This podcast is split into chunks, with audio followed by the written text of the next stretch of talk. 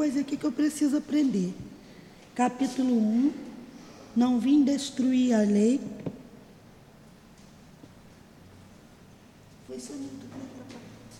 Boa tarde a todos. É, nós vamos estudar o livro Missionários da Luz.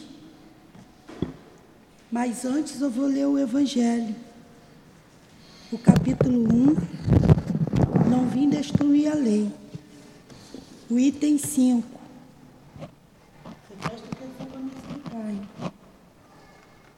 O Espiritismo. O Espiritismo é a nova ciência que, reve, que veio revelar aos homens uma prova irrecusáveis tá a existência e a natureza do mundo espiritual e as tá suas relações com o mundo corporal.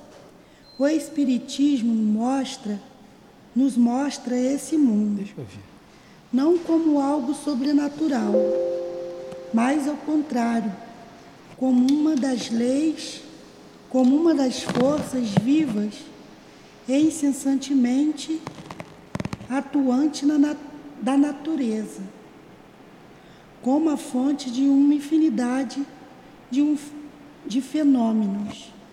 Até então, incompreendidos e, por essa razão, rejeitados como pertencentes ao domínio do fantástico e do maravilhoso, é, essa, é essas relações que o Cristo faz a alusão em muitas circunstâncias. E é, o, por, e é por isso que muitas coisas que Jesus disse ficaram incompreendidas ou foram erradamente interpretadas. O, espirit, o Espiritismo é a chave com a ajuda da qual tudo explica com facilidade. Muito bem. Eu estou abrindo aqui o dia todo, tem como você explicar? Ver qual é o capítulo. Capítulo 1, item 5. Item 1. Então, pessoal, amigo, só podemos transmitir pelo podcast. Podcast. Então, estamos iniciando mais uma tarde de estudos em torno do livro Missionários da Luz. Estamos estudando uma obra de André Luiz que Jesus nos abençoe a tarde de estudos. Rogamos a Jesus, rogamos a Deus a permissão para iniciarmos esses estudos e evocarmos o nosso irmão André Luiz para que ele possa nos inspirar, nos auxiliar na compreensão do texto desta tarde. Permita ainda, Jesus, que os guias na nossa casa, o nosso irmão altivo, com a coluna de espíritos que dirige o nosso SEAP, possam também nos proteger, nos inspirar, nos ajudar na compreensão dos textos. Que seja então em nome do altivo, da coluna de espírito que dirige o SEAP, em nome do nosso André Luiz, do nosso Chico, que foi o médium, em nome do amor, do nosso amor mas acima de tudo, em nome do amor de Deus e de Jesus, que iniciamos os estudos desta tarde, também com as nossas irmãs queridas, sempre do nosso lado. Que assim seja. Que assim seja. Graças a Deus.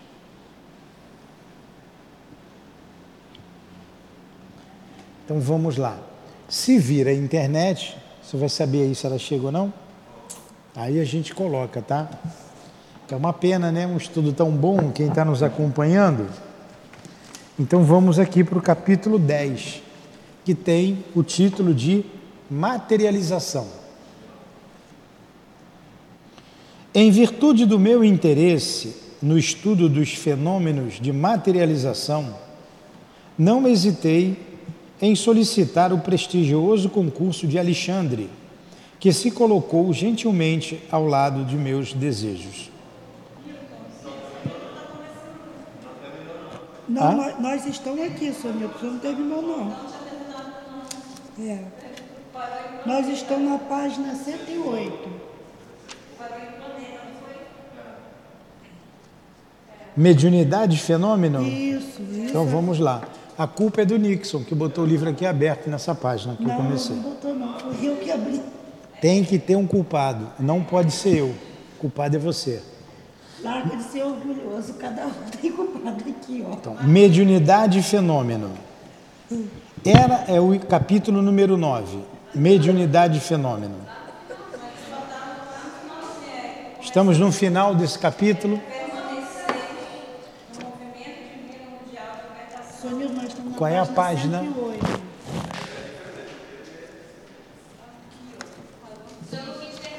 É, acho que parou aqui. Maria, não precisa levantar. Pera, não. deixa eu ver aqui. Não, mas é diferente. O meu é a mesma coisa dela. Espera.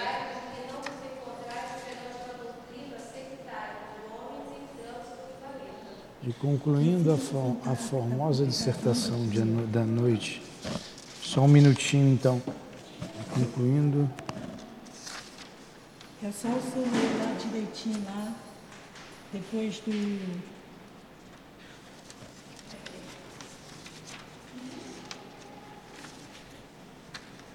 Aqui, só vai lendo aqui, eu vou achando do senhor.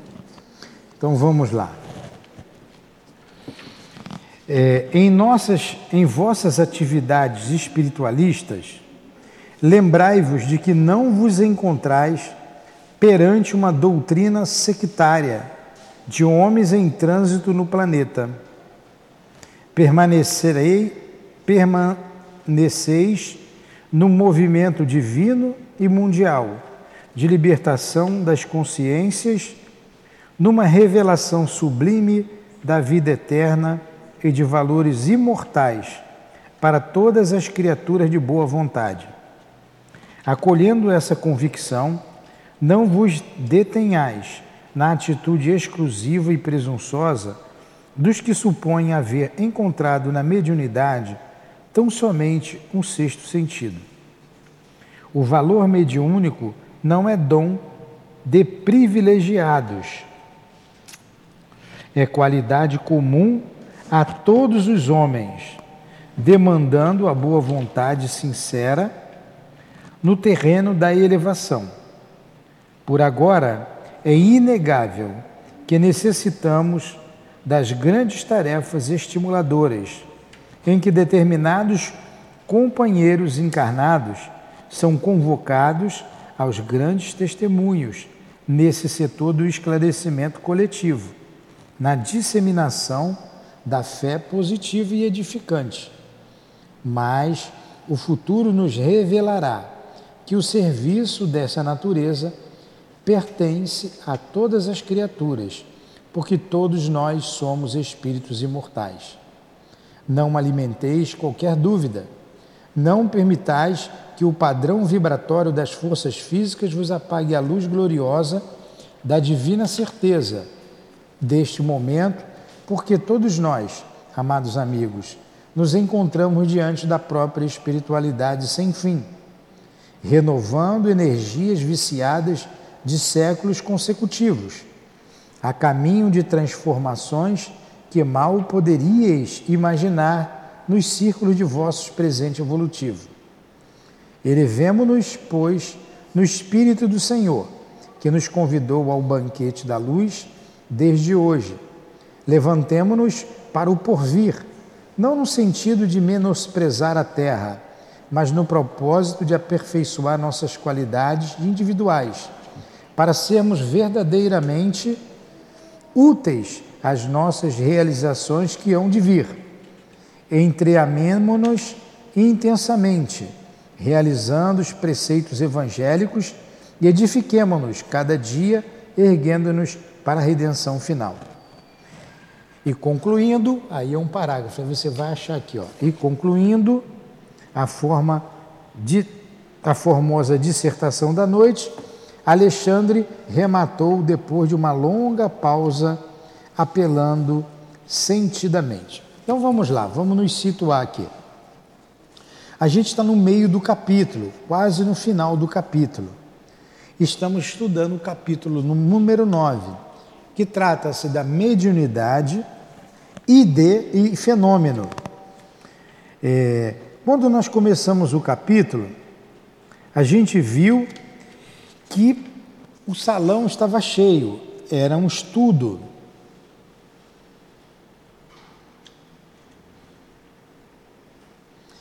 E era nesse capítulo aqui que aqueles dois médios deixaram de vir. Não foi nesse capítulo 9? Sim, foi. Que dois médios deixaram de vir. Mas vamos lá. Vamos nos situar. Senhor quer ler ele Já, já. Não, foi no capítulo 8 que falou do, no plano dos sonhos. O capítulo 9 está tratando da mediunidade, do, mediunidade fenômeno. do fenômeno. Então, no capítulo anterior a esse, é, tinha uma reunião no mundo espiritual com os encarnados. O Diana, presta atenção. Não é esse livro. Eu estou estudando o livro. Como é o nome desse livro? Eu estou estudando aqui, nós estamos aula estudando é. Missionários da Luz. Tá, esse livro, o livro dos Espíritos, será estudado daqui a pouco, às 19 horas. Nós estamos estudando aqui para você meio complexo, mas tudo bem, você vai entender. O livro Missionários da Luz. O nosso amigo André Luiz, através da mediunidade do Chico, escreveu diversas obras.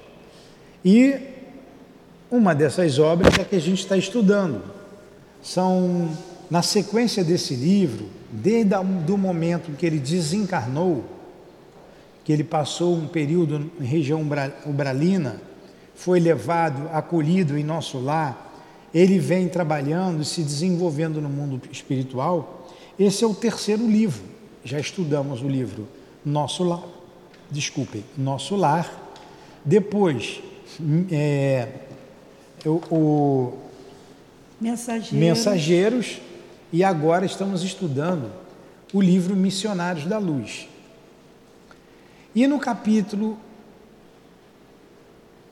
anterior ao que nós estamos estudando, havia uma reunião à noite. Aliás, todas as noites tem reunião aqui na Casa Espírita. Todas as noites tem trabalho na Casa Espírita. Os espíritos trabalham diuturnamente. Eles não precisam do repouso físico como nós precisamos. O repouso dele, deles é bem menor. Achou? É, estamos aqui. Alguns descansam dois minutos, um minuto por semana. Então o trabalho é diuturno. Então todas as noites tem trabalho, tem estudos. Essa aula aqui, de madrugada a gente estuda. A gente sempre fala, ó, meia-noite todos aqui para o nosso encontro. E deve ir até as 5 horas da manhã, quatro e meia, quatro horas, quatro e meia, cinco horas. E depois a gente desperta no corpo físico. Todos os dias, todas as pessoas do mundo inteiro, quando dormem, saem do corpo. É um fenômeno natural. Sai do corpo. O sonho, o... tira esse menino dali, por favor. É, o sonho é a lembrança desses lugares ou como nos, quando nos lembramos de alguém, porque nós estivemos com esse alguém. É o desdobramento da alma. Todas as noites nós saímos do corpo, vamos para algum lugar e nos encontramos com alguém. Todas as noites. Independente da crença, independente de quem seja, independente da nacionalidade, todos quando repousamos o corpo físico, nos desdobramos, nos emancipamos e sonhamos. Lembramos ou não desses sonhos. A casa espírita nos, nos propicia todas as noites estudos, encontros com esses espíritos. E ele está narrando aqui um desses encontros. No capítulo 8, decide Um desses, um desses, no capítulo anterior, havia aqui, havia no plano espiritual, um estudo que o nosso irmão Alexandre, um dos instrutores lá de nosso lar, e é o que está aqui com o André Luiz nesse livro, ia fazer. Ia fazer. E ele disse que tinha, tinha inscrito no curso três centenas de médiums, 300 médios inscritos, mas só compareciam com frequência, assiduamente, 32 médios. 32 médios. E mesmo assim, volta e meia, um ou outro faltava. Num desses desprendimentos, ele citou dois médios e que ele foi ver por que não tinham ido a esse estudo. Um tinha falado mal da vida alheia e, e, e essa pessoa que foi que ele tinha falado mal já estava desencarnada e esse espírito foi tomar satisfação. Saber por que, que ele tinha falado mal dele. E ele ficou sentado ao lado da cama, bem ao lado da cama dele. Isso mesmo. Só me entender aqui o. Sentado ao lado da cama dele. Como era um espírito que tinha uma caratonha muito feia, não era um espírito elevado, bondoso, o médium estava com medo e não conseguia sair do corpo. Ele estava muito junto do corpo, estava tendo um pesadelo horrível. Ele deitado alguns centímetros acima do corpo físico. Nem acordava e nem conseguia sair.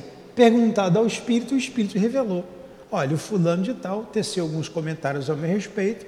Logo ele, que eu considerava, falou algumas inverdades. E eu estou aqui para saber dele por que, que ele falou isso. Só que ele está com medo, está me vendo, está com medo de vir. Eu estou aqui esperando.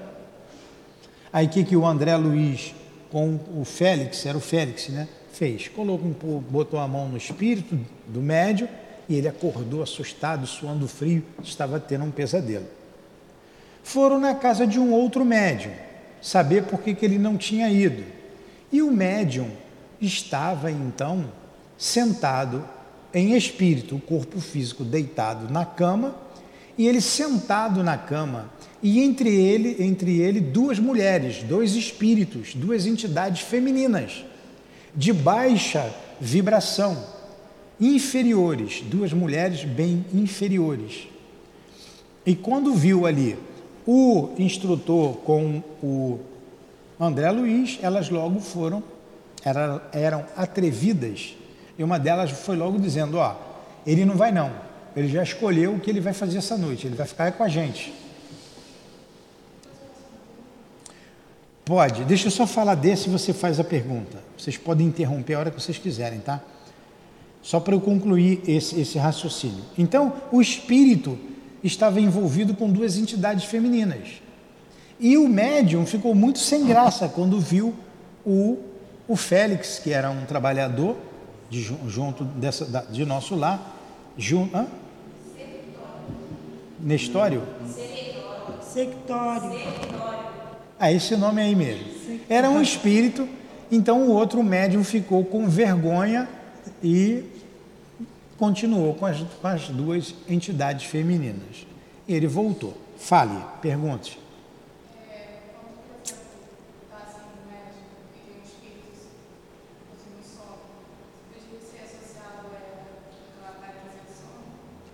Peraí, eu estou ficando velho e surdo.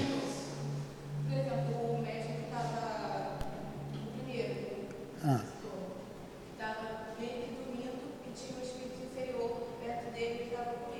ele. isso. Aí pode por exemplo, paralisia do sono?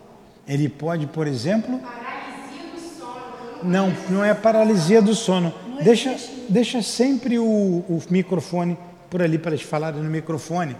Sentar mais perto é melhor porque sai aqui. A gente está gravando. É, não poderia gravar o Nixon e depois, quando vir a gente jogar no YouTube, gravar essa aula? Não pode? Está fazendo isso? Tá, né? Não, mas eu digo gravando, filmando. Para jogar no YouTube. Ah, mas a imagem está saindo, né? Ah, tá ótimo. Então, ele. Você perguntou se poderia ter um. Pode falar. Não fala, minha filha. Ninguém está te vendo, não. Se chama, se esse fenômeno daquele médico seria paralisia do sono. Ó, eu não sei o que é paralisia do sono. Não sei. Posso eu ter uma explicação para ela, porque a maioria dos jovens fala sobre É, o corpo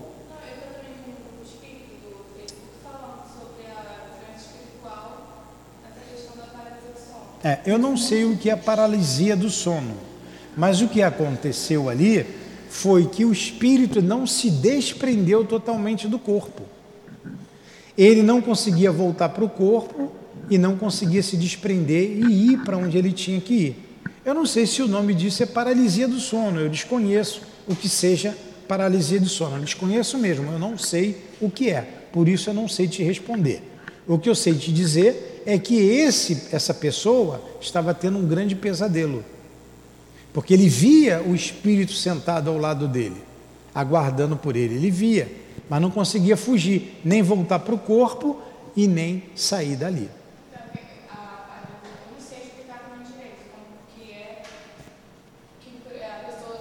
Bota o microfone.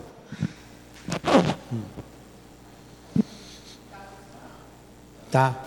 a pessoa está meio dormindo, acorda, né, acorda, não consegue se mexer e tem gente que relata. Você já foi conhecido assim antes de ser. Ah, tem pessoas. É outra coisa. Tem pessoas que estão acordadas, mas não conseguem mexer o corpo. Não consegue falar, não consegue gritar e pede alguém para tocar, não é isso? Pede ajuda, né? Tem alguma coisa, tanto que há algum tempo atrás a igreja falou que era, demônio.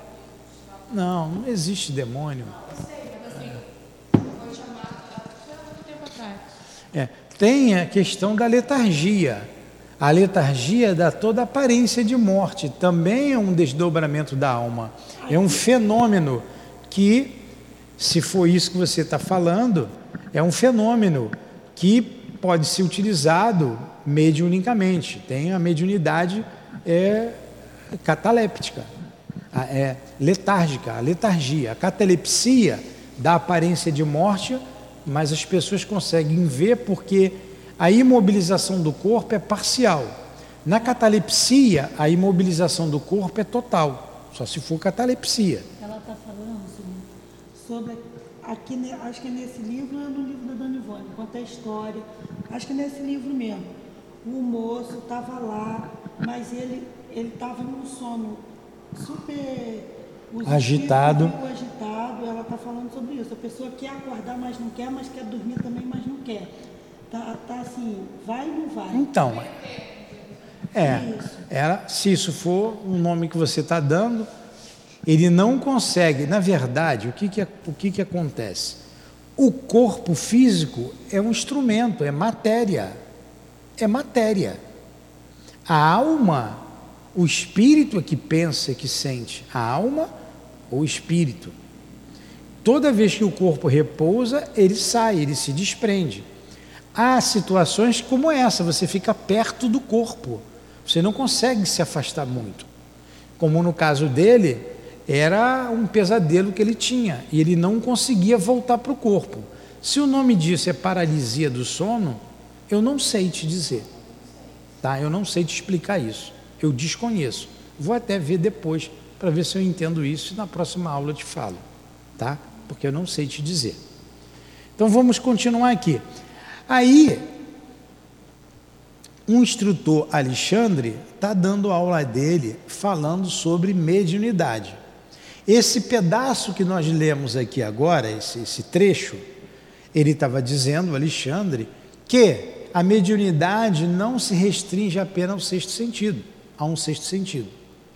Leon Denis diz que a mediunidade é um sexto sentido, é o sentido da alma. É isso. Mas ela não, o Alexandre está dizendo que ela não se resume a isso. É muito mais do que isso. Porque todas as pessoas têm, num grau ou noutro.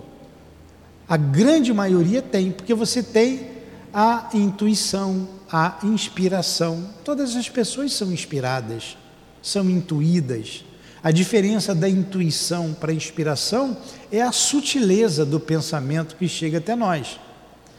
É, na, na inspiração, você confunde o teu pensamento com o pensamento do Espírito.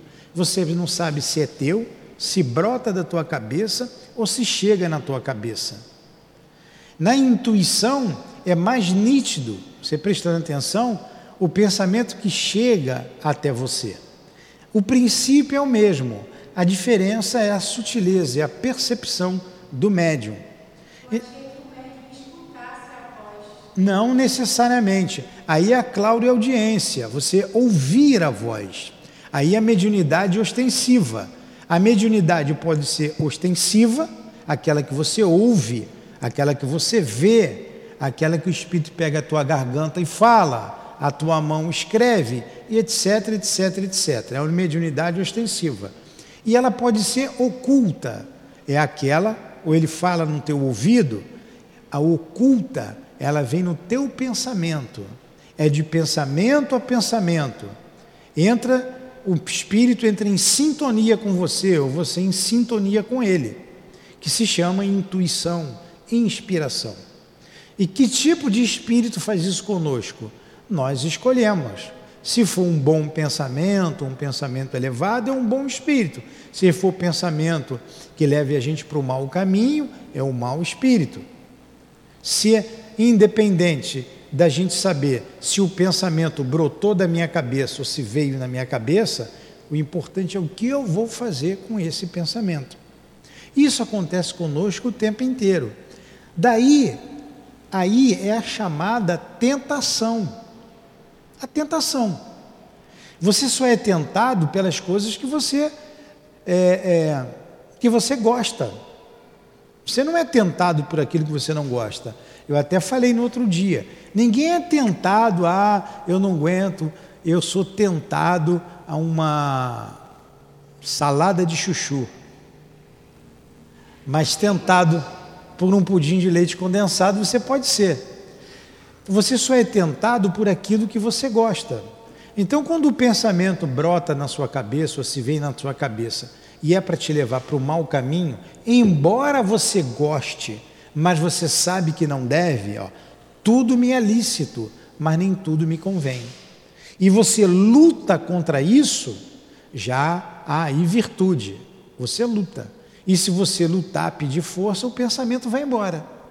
Se você ceder ao pensamento, você vai emburacar naquilo ali. Você vai fazer. E você sabe que não é certo. Você sabe que não é certo. Aí você vê as pessoas dizerem assim, mas a carne é fraca. Né? A carne é fraca porque o espírito é sem vergonha. Porque não é a carne, é o espírito que gosta. E essa intuição, essa inspiração, como a mediunidade ostensiva, ela não é restrita a quem é espírita. Ah. a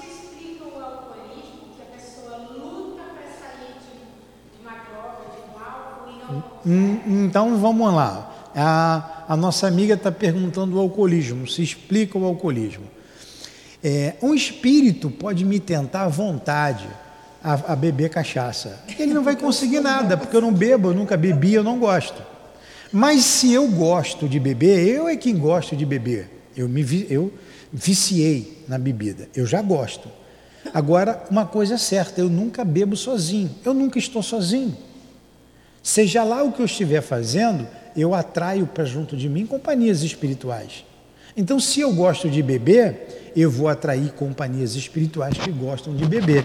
E eles vão me influenciar. Eles vão me influenciar. O problema não é do, da companhia espiritual. A companhia espiritual vai potencializar aquilo que eu já gosto. Ah, eu fumo maconha. A mim pode tentar à vontade, que eu nunca nem botei cigarro na minha boca. Quanto mais maconha. Mas para o maconheiro, ele nunca vai fumar sozinho. Ah, é o espírito que me influenciou a fumar maconha. Não, você fumou porque você quis. O espírito te influenciou naquilo que você gosta. A influência sempre existe, mas você pode lutar contra, porque não existe arrastamento irresistível com relação à vida moral. Entendeu? quando você faz o tratamento paralelo, ajuda bastante. A gente tem que orar muito, porque todos nós temos fraquezas. Nós somos espíritos imperfeitos. Eu, vocês, eu não estou aqui dando lição de moral a ninguém. Eu tenho as minhas lutas, todos nós temos. É, a gente deve vigiar e orar para vencer essas tentações. Hã? Trocar a sintonia. É. Vai pedir a Deus para te ajudar numa prece. É. Irmão, tá? é. Vai pensar em outra coisa. É. Então, Jesus. ele continuou aqui, ele continuou aqui com a, com a narrativa dele aqui, o nosso querido, com a sua instrução, não é narrativa, a sua instrução. O nosso irmão Alexandre, dizendo que não se restringe apenas ao sexto sentido. E toda a humanidade tem a mediunidade. Toda a humanidade tem. E você precisa trabalhar muito isso em você, já que é uma coisa inerente do ser humano, não é um missionário que tem mediunidade, não é. Muito pelo contrário, a mediunidade é uma, é uma faculdade do espírito e ela é neutra. Ela é neutra. Você que vai dar qualidade a ela, trazendo para junto de você tal ou qual espírito. A gente vai ver ali na frente, ele dizendo: a mediunidade, o melhor médium é aquele que tem somente a companhia, aquele que menos enganado é e tem a companhia dos espíritos elevados, dos bons espíritos. E aquele que menos enganado é, porque enganado a gente sempre é. Então a gente tem que buscar a companhia dos bons espíritos. Então vamos pensar num bom espírito, o doutor Bezerra de Menezes, o altivo, o doutor Erma, esses espíritos já têm uma envergadura moral é, acima da média, espíritos bons, são bons espíritos. A Dona Ivone, o Chico, são bons espíritos. Eles vão, eles vão, juntos, eles vão ajudar alguém que queira trabalhar, que pense como eles. E a gente tem, o médium precisa se libertar de determinados vícios. Ele precisa trabalhar a sua moralidade. Ele precisa trabalhar a sua moralidade. Mas se o médium não quiser trabalhar a sua moralidade, e ele é médium, ele vai trabalhar com qualquer espírito. Não tem uma tabuleta ali na esquina? Ali no poste tem. Maria Vovó das Candonga. Faz-se casamento, desmancha esse casamento. Traz o namorado de volta, o marido de volta em três dias. Agora, que tipo de espírito está lá? Se é que tem algum espírito. Hã? Ela está perguntando se isso funciona. Daqui a pouco ela vai me perguntar o telefone lá do, do poste.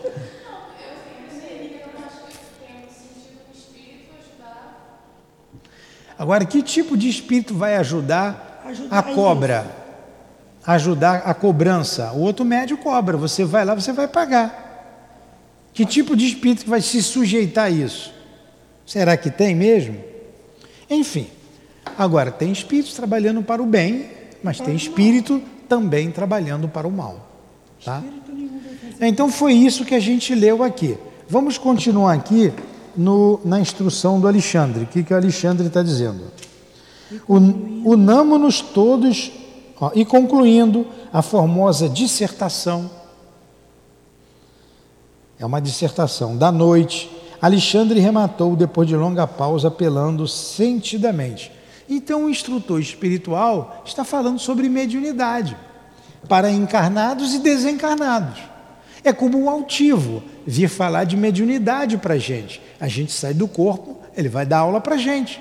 A dona Ivone conhece muito mediunidade. O próprio Allan Kardec. A gente pode ter uma aula com Allan Kardec? Pode. Aí marca assim, ó, hoje, 4, hoje é dia 4? Hoje, 4 de outubro. Hoje, 4 de outubro. Ontem, 3 de outubro, foi aniversário de Allan Kardec. Ah, então hoje o Allan Kardec vai dar uma aula para os médios, vai falar de doutrina espírita. Ele pode falar? Pode. Oba, vamos lá. Se eu falar para vocês aqui agora, hoje à noite, tem um estudo com Allan Kardec. Uma hora da manhã, todo mundo aqui. Então vocês vão dormir meia-noite. Todo mundo tá, gosta, quer, quer vir, né? Vamos vir? Eu fico Agora, se você for e ver televisão lá, pegar aquele filme da motosserra, ou pegar um filme qualquer lá, pesado, ver um filme de pornô. Meu nome- Quando era mais jovem, falava pornô chanchada, é isso mesmo ainda? Um filme daqueles. Você vai ficar com a cabeça onde? Você vai, você vai com a cabeça para onde se você vê uma- um filme desse? Você não vai vir ver Allan Kardec. Porque você vai se envolver emocionalmente com aquela situação e você vai acabar atraindo para você espíritos que pensam daquela forma. Então, opa, hoje eu já sei. Vou para casa, vou fazer a minha prece e vou dormir. Vou ler uma página edificante, vou pedir a Deus que me proteja, vou pedir a Deus, a Jesus, aos bons espíritos que me levem para o SEAP. É o que a gente tem que fazer. O que é que eu faço todas as noites? Eu não sei se eu venho todas as noites, porque eu sou um espírito imperfeito. Mas eu peço muito a Deus, muito aos guias que me tragam para cá, todas as noites.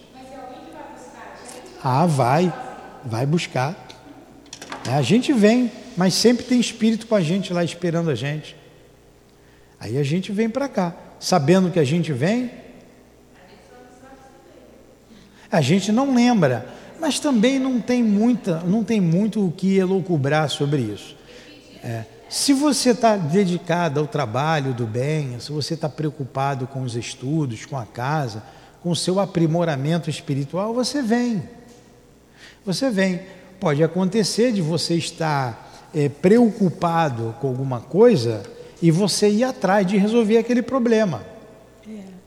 Uma vez eu estava para vender a minha casa. Ou, não, era comprar a casa. Vender a minha e comprar a casa lá no Valqueire. Eu estava naquela. Minha, minha preocupação era eu conseguir vender. E estava em negociação para vender e estava em negociação de comprar. Era pegar o dinheiro aqui e dar ali. Mexe com a nossa vida. Tudo bem, eu estava nessa preocupação, aquelas semanas, aqueles dias, muito preocupado. Aí um colega, um amigo meu, lá do, do, do centro, do Leão Denis, falou assim para mim, Nilton, sonhei com você. Você estava sentado na calçada de uma casa, na beira da calçada.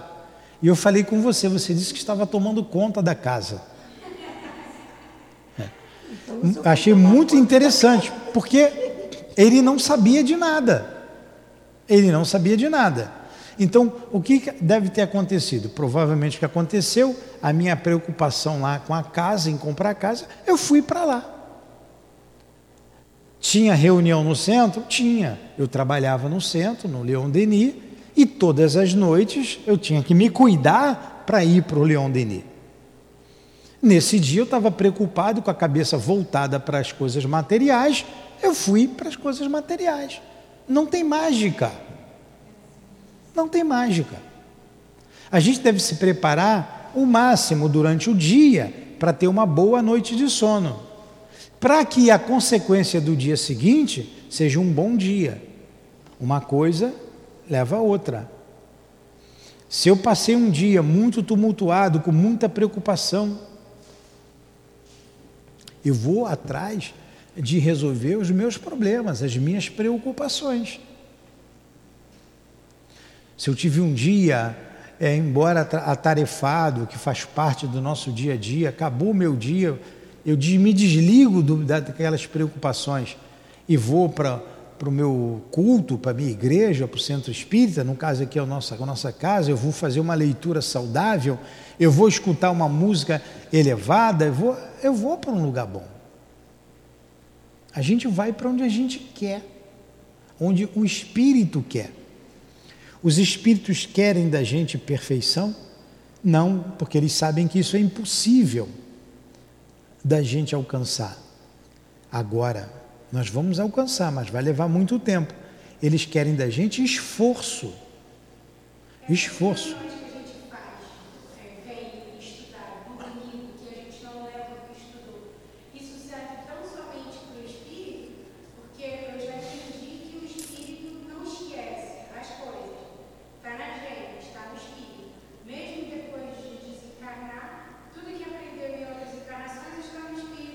Está no espírito, o espírito não A esquece. gente aprende nessas, nessas reuniões que vem sem perceber, também fica espírito, então Fica, tudo vai ficando arquivado no espírito. Como espírito você vai lembrar. Às vezes nesse cérebro você esquece, você não lembra, mas isso vai te transformando.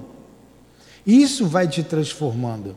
Às vezes você tem assim uma, ah, tenho certeza que já aconteceu com vocês, porque comigo já aconteceu várias vezes.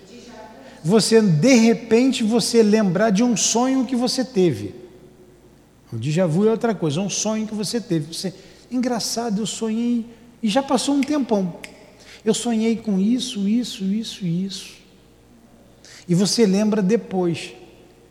E normalmente quando você lembra depois, é porque você precisa ter alguns cuidados.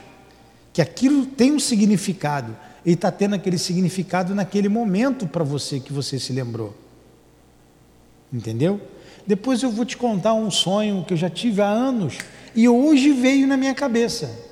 Hoje veio. Aí eu falei assim: caramba, isso tem um significado. Teve naquela época que eu sei que teve e tem um significado. Eu preciso estar atento. Foi o que eu concluí. Ah, então aquele sonho eu estou me lembrando agora. Eu preciso estar atento. Eu preciso estar atento com alguma coisa que pode acontecer. É só a gente prestar atenção, porque os espíritos estão constantemente nos avisando. Constantemente. Depois você me lembra de dizer o que, que é. Constantemente. É a gente que não presta atenção. Porque todos nós temos espíritos que nos amam. Mesmo quando a gente está no caminho do erro, do mal, e que a gente atrai espíritos sofredores ou espíritos maus, a gente tem uns bons que querem nos ajudar. Que Sempre. avisa, avisa. né? Sempre. Se você abrir sintonia, ajuda vem. Senhor, me ajuda, Ele vai te ajudar. Tudo bem até aí? Vamos? Às vezes, quando fala por causa própria, quando a gente atrai espírito sofredor, muitas vezes ele não quer nos fazer mal, ele quer ajuda. E vem em nós uma, uma forma de, de É, às vezes. É. às vezes o espírito vem junto a você porque ele quer ajuda, mas ele é sofredor, ele é inferior e você não aguenta. Eu vi uma cena no outro dia, aqui bem dentro da casa espírita, de uma pessoa, eu vi, isso né, eu estava falando aqui, eu estou vendo. Uma pessoa sentou perto de uma outra e é, essa outra estava com seus problemas, tinha suas dificuldades, sim, espirituais, enfim. Mas o outro se irritou. Quando o outro se irritou, ele pegou a carga todinha do, do daquele que sentou perto dele. Aquele que sentou perto dele estava com uma perturbação, estava de fato com um espírito junto dele, um espírito sofredor. Mas quando o outro se irritou, o que, que aconteceu? Entrou em sintonia. O espírito sofredor, plum, para o outro. Fiquei só vendo. Acabou o estudo, acabou tudinho. Sentou aí pedindo ajuda. Não estou aguentando, estou passando mal, não sei o que, que é, não sei o que aconteceu comigo. A pessoa é médium, não vigiou, recebeu lá a carga dela. A gente deu o passo, a gente não falou nada para ele, só falou: você tem que orar, tem que vigiar, você é médium, precisa trabalhar. Fomos conversando com ele, sem dizer o que era, porque não podia dizer. Mas foi apenas uma invigilância dele. E por invigilância, a gente atrai muitos espíritos para junto de nós, sofredores e às vezes até maus. O que pode ser feito para blindar pouco disso? Porque nós estamos Oração, vigilância. Jesus falou: vigiai e orai. Vigiai e orai. É vigiar o pensamento, minha filha. Vigiai e orai. Isso é igual canja de galinha. Faz mal para ninguém. Vigiai e orai. É o que a maioria não faz. Vamos prosseguir aqui com Alexandre.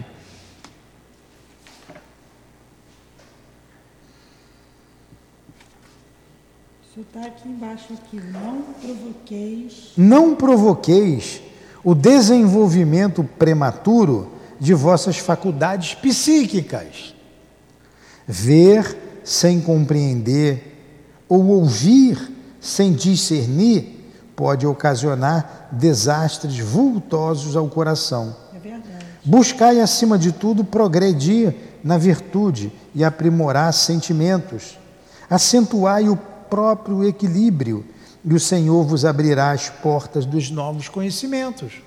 Então, o Alexandre está dizendo aqui para os médiums: não force a barra, deixe as coisas acontecerem naturalmente. Não force, aí eu quero ver o espírito, aí eu quero sair do corpo.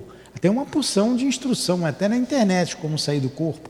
Né? Faz lá os exercícios de, de respiração, relaxa o corpo.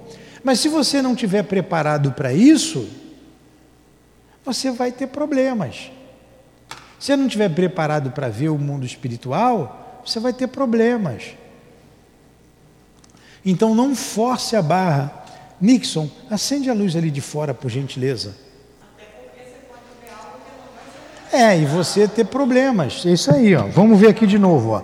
Não provoqueis o desenvolvimento prematuro de vossas faculdades psíquicas. Não provoqueis o desenvolvimento prematuro das suas faculdades psíquicas.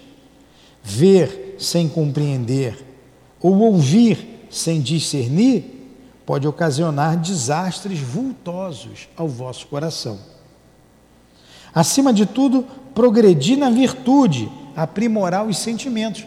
É isso que a gente tem que fazer, nos trabalharmos moralmente, aprimorar os sentimentos, desenvolver as virtudes. Isso só depende de nós. Acentuar o próprio equilíbrio. A gente precisa buscar o equilíbrio e o Senhor vos abrirá as portas de novos conhecimentos. A gente tem precisa buscar isso para tudo. A gente está falando aqui da mediunidade, principalmente a mediunidade, a estabilidade. O que acontece conosco? Nós somos muito instáveis. A gente sai de um ponto para o outro rapidamente, não é? Às vezes você está bem, você vê uma pessoa, pronto, já se desmorona. Mas por que, que você deixa isso acontecer com você? Não pode deixar, né? É você que deixa. Aí a pessoa falou uma coisa, você se desestrutura. Mas ela fez isso comigo. Por que, que você deixou ela fazer isso com você? Esse lixo é dela, não é seu. Esse lixo não te pertence joga esse lixo fora. Mas se a gente não parar para meditar nessas coisas, a gente passa a vida inteira dizer que desarmonizado, desestruturado, instável.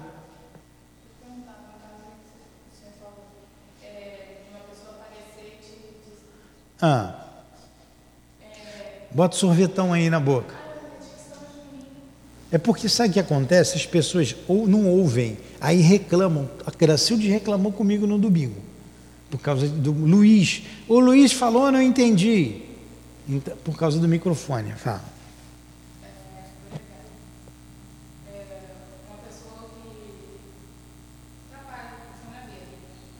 Uma pessoa que atrapalha a sua vida. Apareceu, se você se desestabiliza. Ah. Sim, pede a Deus por ela. A gente deve pedir a Deus pelos nossos inimigos sempre, Senhor, ajudai-os, que eles sejam tocados. A gente deve sempre pedir perdão pelos males que a gente fez, mesmo os males que a gente não lembra. Se nós tivemos muitas vidas, o que nós sabemos que tivemos, quantas coisas a gente fez por aí? Imagine você no século XI. Era uma santinha. Né? Século XI, Idade Média. Né? Século dificílimo. No século VI. Imagine você no século VIII, antes do Cristo. 800 anos antes do Cristo. Então a gente vem de muitas experiências e nem sempre nós fomos simpáticos, bons, Nessa jornada, nessa caminhada, nós fizemos muitas amizades e muitas inimizades. Fizemos coisas boas e coisas ruins. É o processo de crescimento, faz parte. Deus condena tudo isso? Não, Deus sabe, faz parte.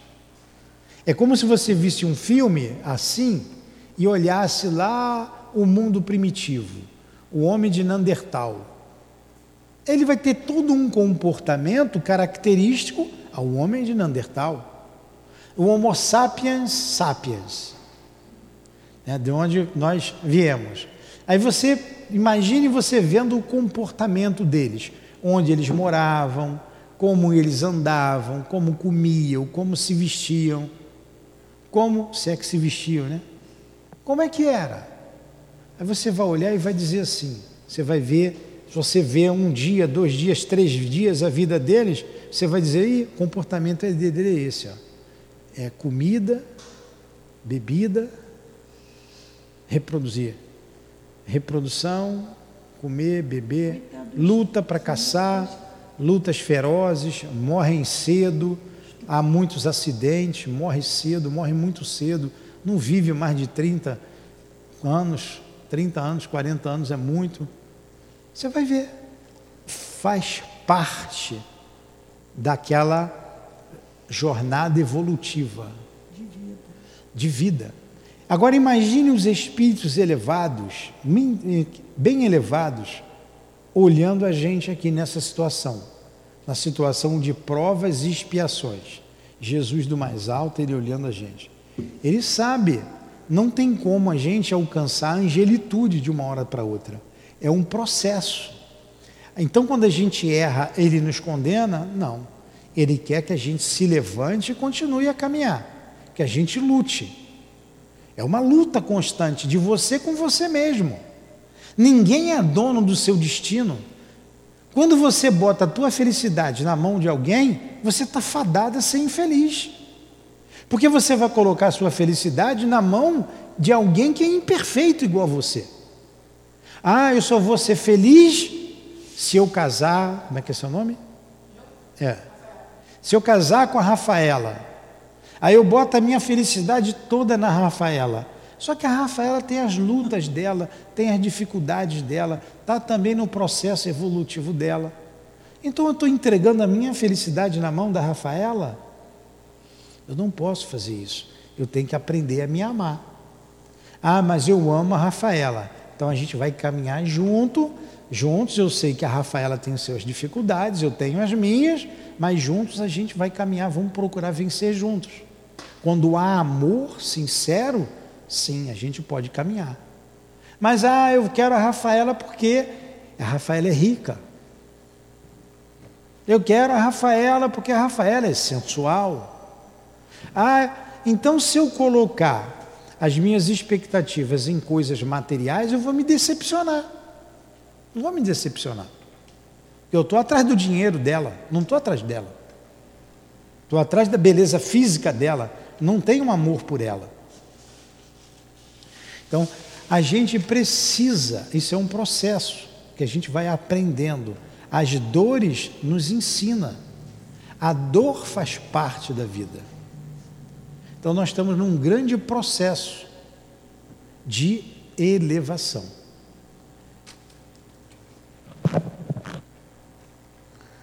O desejo de transformar o próximo atormentar-vos, atormenta-vos a alma. Lembrai-vos de que há mil modos de auxiliar sem impor, e que somente depois do fruto amadurecido há provisão de semente, com que atender às necessidades de outros núcleos de semeadura. Ah, eu sou médium, eu quero convencer todo mundo. Eu quero transformar o mundo. Eu não vou transformar o mundo, eu tenho que transformar a mim. E o meu exemplo vai ajudar as pessoas a pensarem e mudarem. A gente está falando aqui de doutrina espírita, mas vocês vão aceitar ou não, vocês vão mudar ou não. Eu não estou aqui para transformar vocês. Eu estou aprendendo como vocês e buscando a minha transformação, a minha elevação. No processo de evolução, a gente precisa ajudar um ao outro, Mas vocês têm que querer ajuda. Tanto eu tenho que querer ajuda dos bons espíritos e caminhar. Então, como nós vimos no parágrafo anterior, a gente precisa se reformar, melhorar como gente. Desligai-vos do excesso verbalístico sem obras. Não vos falo aqui tão somente das obras do bem, exteriorizadas no plano físico, mas muito particularmente das construções silenciosas, da renúncia, do trabalho de cada dia no entendimento de Jesus Cristo, da paciência, da esperança, do perdão, que se efetuam portas adentro da alma no grande país de nossas experiências interiores. Olha a visão do, do Alexandre, né? A gente precisa sair da, só da falação, é fazer obras, mas não é somente a obra física, é também a obra interior, você aprender a perdoar, você aprender a ter paciência, você aprender a conviver com o outro. Saber ensinar, saber né? explicar. Né? Saber ouvir. E, é, são coisas que se efetuam porta dentro de nossa alma. E continua o instrutor: em todos os labores terrestres, transformai-vos na vontade de nosso Pai. E Jesus nos ensinou a orar. Pai nosso que estais no céu, santificado seja o vosso nome. Venha a nós o vosso reino, seja feita a minha vontade, né? Assim na terra como no céu. É isso que ele falou? Mas o que, que a gente quer? Que seja feita a minha vontade. Não é? A minha vontade tem que ser do meu jeito, não do jeito que Deus quer. Então a gente tem que botar a nossa, alma nas mãos de Deus. Nada acontece sem a permissão de Deus. Agora eu tenho que acreditar nisso. Eu preciso acreditar nisso. Essa é a reforma interior. E em vossos serviços de fé, não intenteis fazer baixar até vós os espíritos superiores, mas aprendei a subir até eles, conscientes de que os caminhos de intercâmbio são os mesmos para todos, e mais vale elevar o coração para receber o infinito bem que exigir o sacrifício dos benfeitores. Olha, pelas obras do nosso querido irmão André Luiz, pelo que ele já fez, ele tem uma condição superior à nossa. Então, não é justo eu pedir ao André Luiz, vem me ajudar, vem me ajudar. Mas quando eu estou estudando a obra dele, foi ele que escreveu isso aqui, e a gente está estudando para a gente se transformar. Nós estamos vendo, estamos vendo que a instrução do Alexandre é toda de fora o íntimo, de questões morais. Né? Aprender a perdoar, aprender a ter paciência, aprender a se amar. O André Luiz vai vir até nós, porque nós estamos no esforço de elevação no esforço de melhoria. Aí ele vai dizer assim: eles estão querendo melhorar com o que eu escrevi, eu vou ajudá-los. Ele ajuda. Mas a gente tem que fazer esse esforço até ele. De manhã nós estudamos as obras de Leão Denis, estudamos mediunidade. Foi muito bom aquele estudo de manhã. Então nós buscamos o Leão Denis, porque o, o, o escritor ele mostra quem ele é através do que ele escreve. Então, Leon Denis pode se apresentar para nos ajudar? Sim. Nós estamos estudando a obra dele, estamos buscando. Jesus não disse: onde mais de um, onde dois ou mais estiver reunido em meu nome, lá eu estarei? E o que, que a gente fez hoje aqui? Você saiu da sua casa, você saiu da sua casa, cada um saiu da sua casa, veio para cá, pedimos a Jesus que nos ajudasse, ele ouviu a nossa prece. Porque a nossa intenção é aprender para melhorar. Não é para melhorar os outros, é para a gente se melhorar. Vocês não calculam o quanto eu tenho aprendido aqui com vocês, falando. Eu estou lendo, eu estou aprendendo, refletindo. Chego em casa muitas vezes, penso, puxa vida, falei isso, pior que é isso mesmo. Né? E devagarinho a gente vai caminhando na direção das esferas de elevação. A direção de Jesus Cristo. Jamais quebreis o fio de luz que nos liga individualmente ao Espírito Divino. Não permitais que o egoísmo e a vaidade, os apetites inferiores e as tiranias do eu vos empanem a faculdade de refletir a divina luz.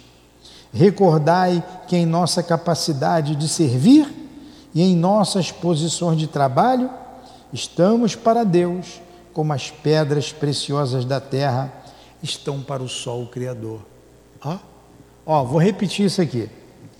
Recordai que em nossa capacidade de servir e em nossas posições de trabalho, estamos para Deus como as pedras preciosas da terra estão para o sol criador. Quanto mais nobre a pureza da pedra, mais possibilidade apresenta para refletir o brilho solar. Ó, quanto mais preciosa a pedra, mais brilha a luz solar. Quanto mais preciosos nós somos, mais nós brilhamos para Deus. Deus é o Criador. Ah, mas Deus não existe, eu não acredito em Deus. Paciência, Deus não está preocupado com isso, não. E nem a gente aqui está preocupado com isso. E nós não estamos aqui para fazer proselitismo, para convencer ninguém. Nós estamos estudando. E através do estudo, do raciocínio lógico, certamente concluiremos da existência de Deus. É imperativa a existência de Deus.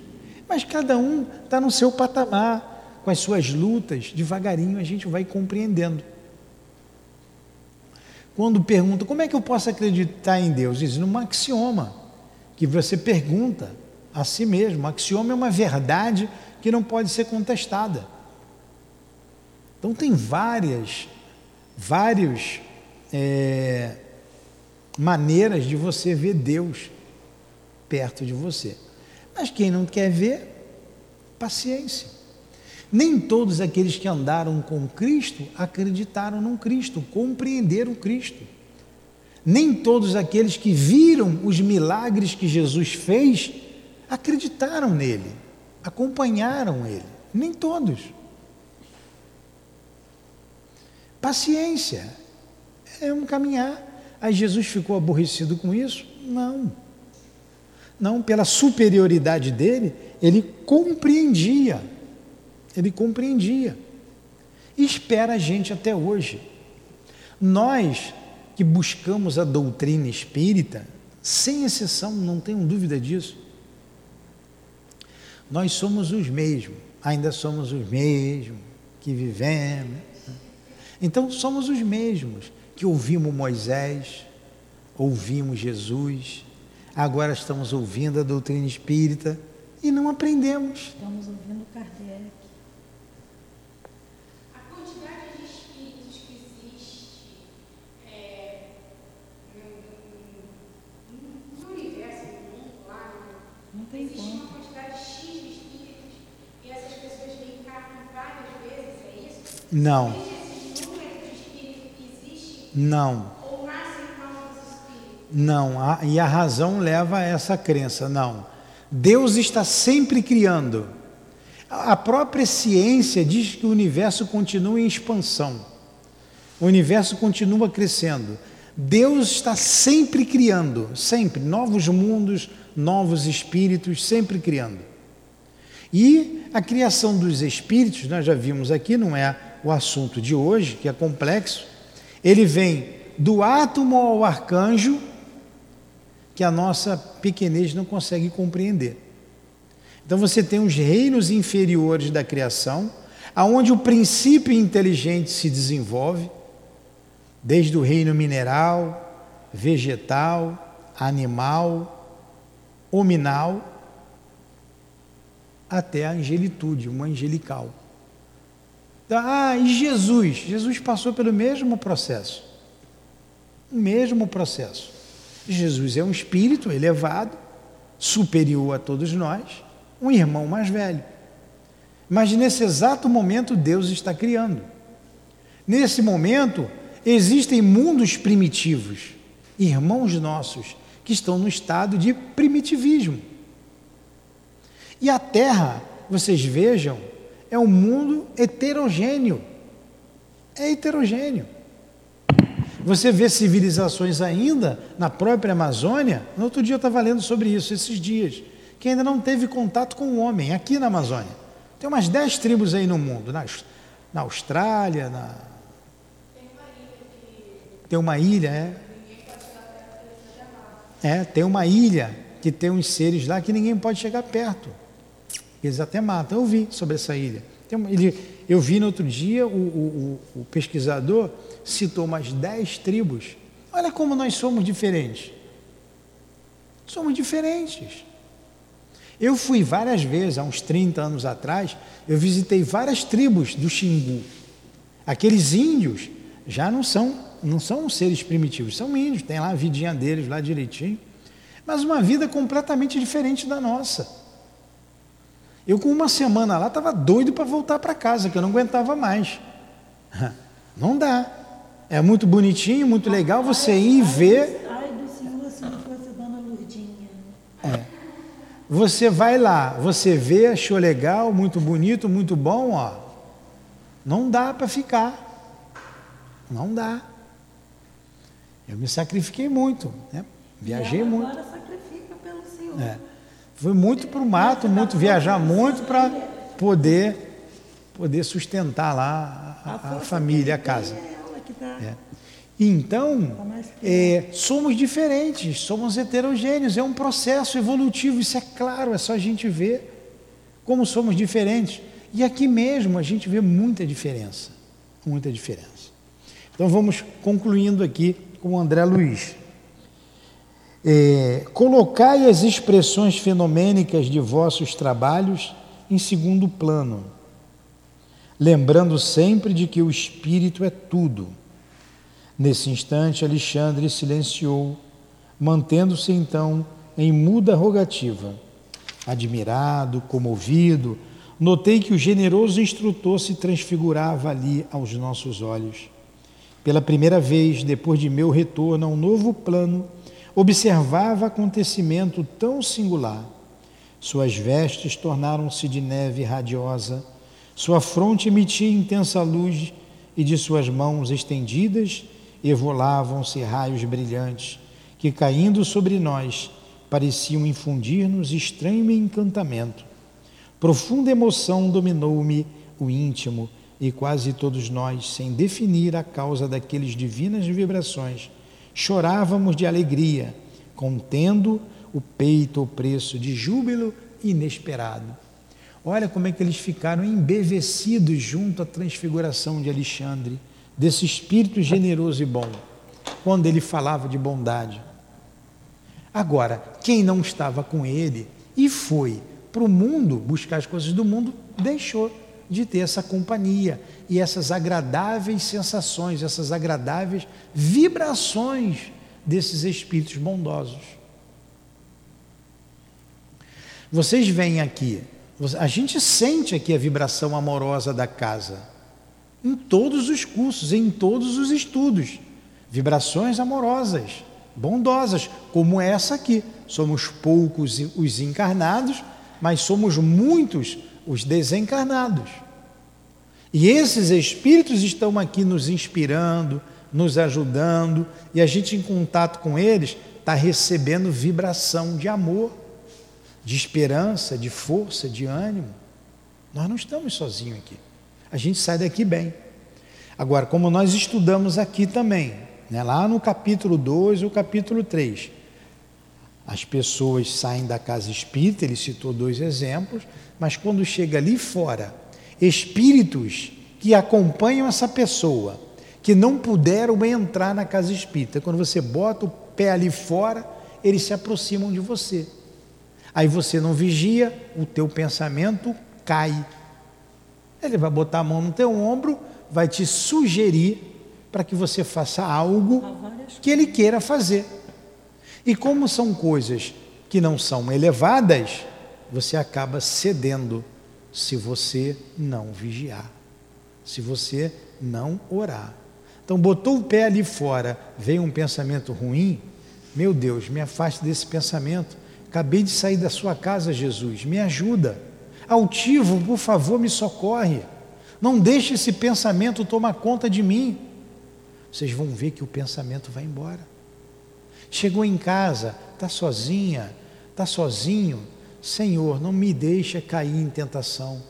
Livra-me do mal, por favor. Está sem sono, então vai buscar um livro edificante, vai fazer uma leitura que eleve você, a tua alma, faça uma prece, vai dormir. Se você ceder sempre, você nunca vai sair daquele estágio. E não tem coisa que se faça quando a gente não quer fazer. Quando a gente quer, a gente faz. Quando a gente quer melhorar, a gente melhora. Eles vêm nos ajudar.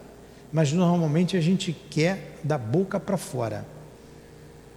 A gente tem que ter vontade, tem que ter uma vontade firme. Eu não quero mais isso para mim. Me ajuda. Vai cair uma vez, vai se levantar. Eu não quero mais. A segunda vez vai escorregar, mas não vai cair. Eu não quero mais. A terceira vez não vai nem balançar. Mas tem que ter vontade firme. Agora sai daqui e dá asa ao pensamento, às nossas paixões inferiores. Não tem, não tem quem, não tem espírito que vai mudar isso, a não ser que você queira. Porque quando você dá aso, você entra em sintonia. Que vocês têm que entender, olha só, o pensamento se propaga no éter através de ondas, ondas, ondas. E essa onda de pensamento vai se se como é que é? Sintonizar com alguém. Com alguém. Aqui estão passando milhões de ondas de pensamento, estão passando direto. O, o pensamento não existe peias. O pensamento entra aqui na casa. O espírito não entra lá, aqui. Mas lá de fora, se você for dominada por ele, lá de fora ele trabalha o teu pensamento aqui dentro. Não tem peias para o pensamento. É a sintonia. Então eu tenho que sintonizar com, a ele, com as forças elevadas para não cair. Pessoa está aqui dentro sendo conduzida pelo Espírito lá de fora. E tem pessoas que eu, eu já vi nitidamente fazendo várias coisas que ela não estava nem ciente do que estava acontecendo. E o Espírito não estava. Estava lá fora. Lá fora. Está aí. Acontece. Está tudo bem até aí? Tá. Sei que é muita informação para vocês. Terminei esse, né? Vamos terminando aqui, ó. É, depois de alguns momentos de êxtase sublime, vi que Sertório, o nome do camarada? Sertório, compreendera a minha perplexidade é verdade que por várias vezes eu presenciara a oração de entidades elevadas, oração que se fazia acompanhar sempre dos mais belos fenômenos de luz, mas nunca observara dantes semelhante transfiguração. Tocando-me o braço de leve, o companheiro acentuou. Todas as potências de natureza superior congregaram-se em torno de Alexandre. Neste momento, transformando-o em intermediário de dádivas para nós. É por isso que ele irradia e resplandece com tamanha intensidade. Olha só a elevação de Alexandre no momento da prece, eles viram o que aconteceu.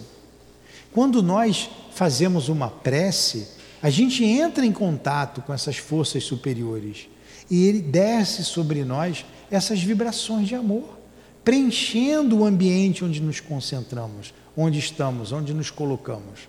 Isso traz um bem-estar. A prece é imprescindível em nossas vidas. Muitas pessoas dizem assim: para que orar? Se Deus sabe do que eu preciso. Sim, Deus sabe. Os bons espíritos sabem. Mas como eles vão agir se você está ouvindo o outro? A mãe às vezes fala para você assim: ó, minha filha, não faz isso. O fulano não serve para você. Né? Bem mais claro, nossa mãe. Fulano não presta, né? Mãe tem um sexto sentido danado. escutar isso, sabia? Hã? Dona Lurdinha cansou de escutar isso, não foi isso a mãe dela falou, tá? Fulano não serve. Você escuta, mas você diz assim, mas é ele que eu quero, ou é ela que eu quero. Não é? Aí você vai, casa com fulaninho, dá tudo errado, aí depois você volta para a mamãe, eu não te escutei. Mas por que, que você não escutou a mãe? Você não quis. Você quis experimentar. Tem coisas que eu não preciso experimentar, porque eu já vi que deu errado para todo mundo. Para que, que eu vou experimentar droga? Se eu estou vendo que dá tudo errado, todo mundo que usa droga, para que, que eu vou experimentar? Eu não preciso. Muita coisa eu não preciso, porque eu já estou vendo. Aí, como eu não ouvi a minha mãe, eu dei com os burros na água. É a mesma coisa. Deus, os bons espíritos, estão sempre a nos influenciar para o bem, mas a gente não quer ouvir. A gente entra em sintonia com outras forças, acaba sendo arrastado pelas outras forças. Deus sabe o que é melhor para a gente, mas respeita o nosso livre arbítrio. Respeita, viu, Maria? Respeita. Decorridos alguns segundos, o grande orientador, retomando seu aspecto habitual, elevava uma prece de reconhecimento ao Senhor e encerrava alegremente a divina reunião. Então, essa foi uma reunião no mundo espiritual. Semana que vem, nós vamos estudar o capítulo 10 sobre materialização. Bom. Alguma pergunta? No finalzinho, falar com você lá. Eu e essa moça ali. Eu? É. Lá atrás. E sei não, hein? Nós estudamos tanta coisa Tá, interessante nesse livro. Nós duas. Sim. Não, eu e você. Então vamos lá. Estudamos sobre o vampirismo. Foi um capítulo muito interessante, o vampirismo. Vocês poderiam ter esse livro em casa e ler, que é excelente, né? Vamos fazer a nossa prece? Alguma pergunta? Vamos fazer a nossa prece. Vamos, Nixon. Os missionários da luz.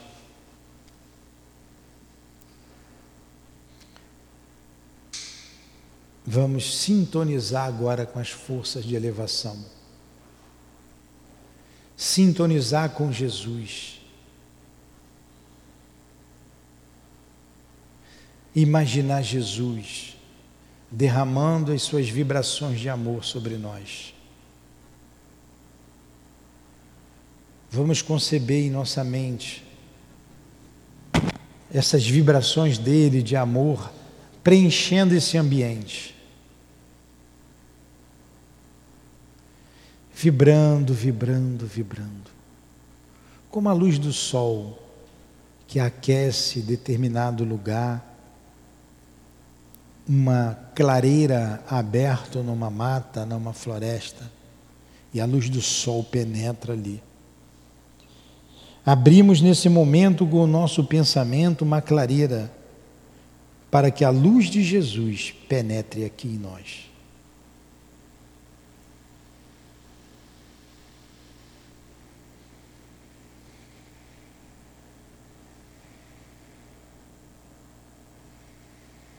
Agora vamos dizer para Jesus, como disse o homem leproso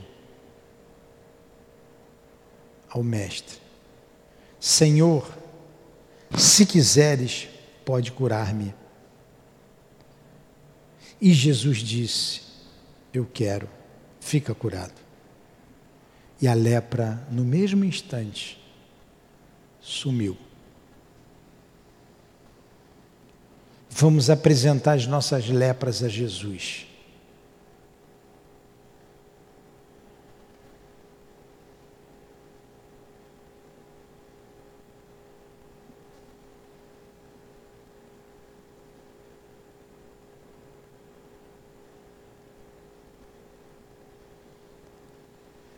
Agora vamos dizer para Ele: Senhor, eu quero ser curado.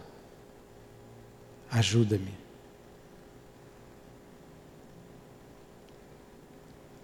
Com mais veemência, Senhor, eu quero que me cures.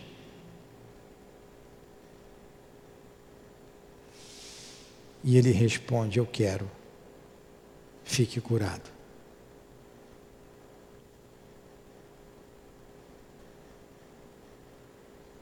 E antes de encerrar, vamos fazer um pedido a Jesus. Ele vai ouvir.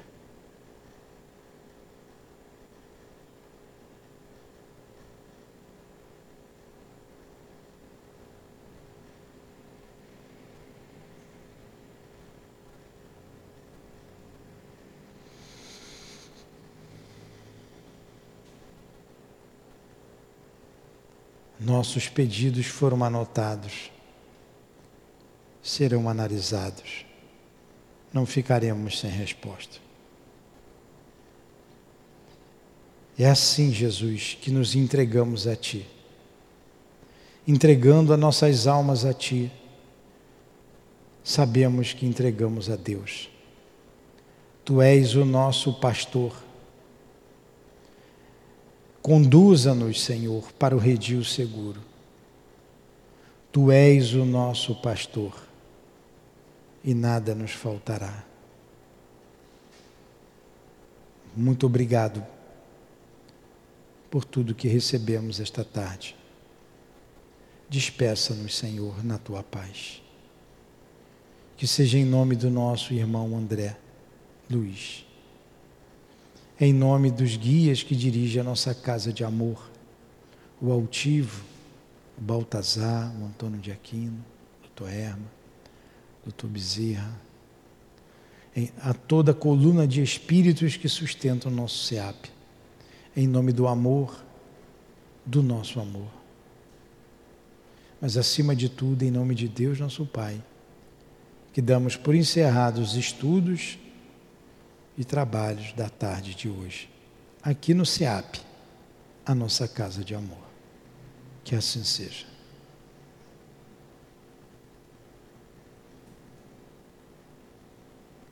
Que assim seja.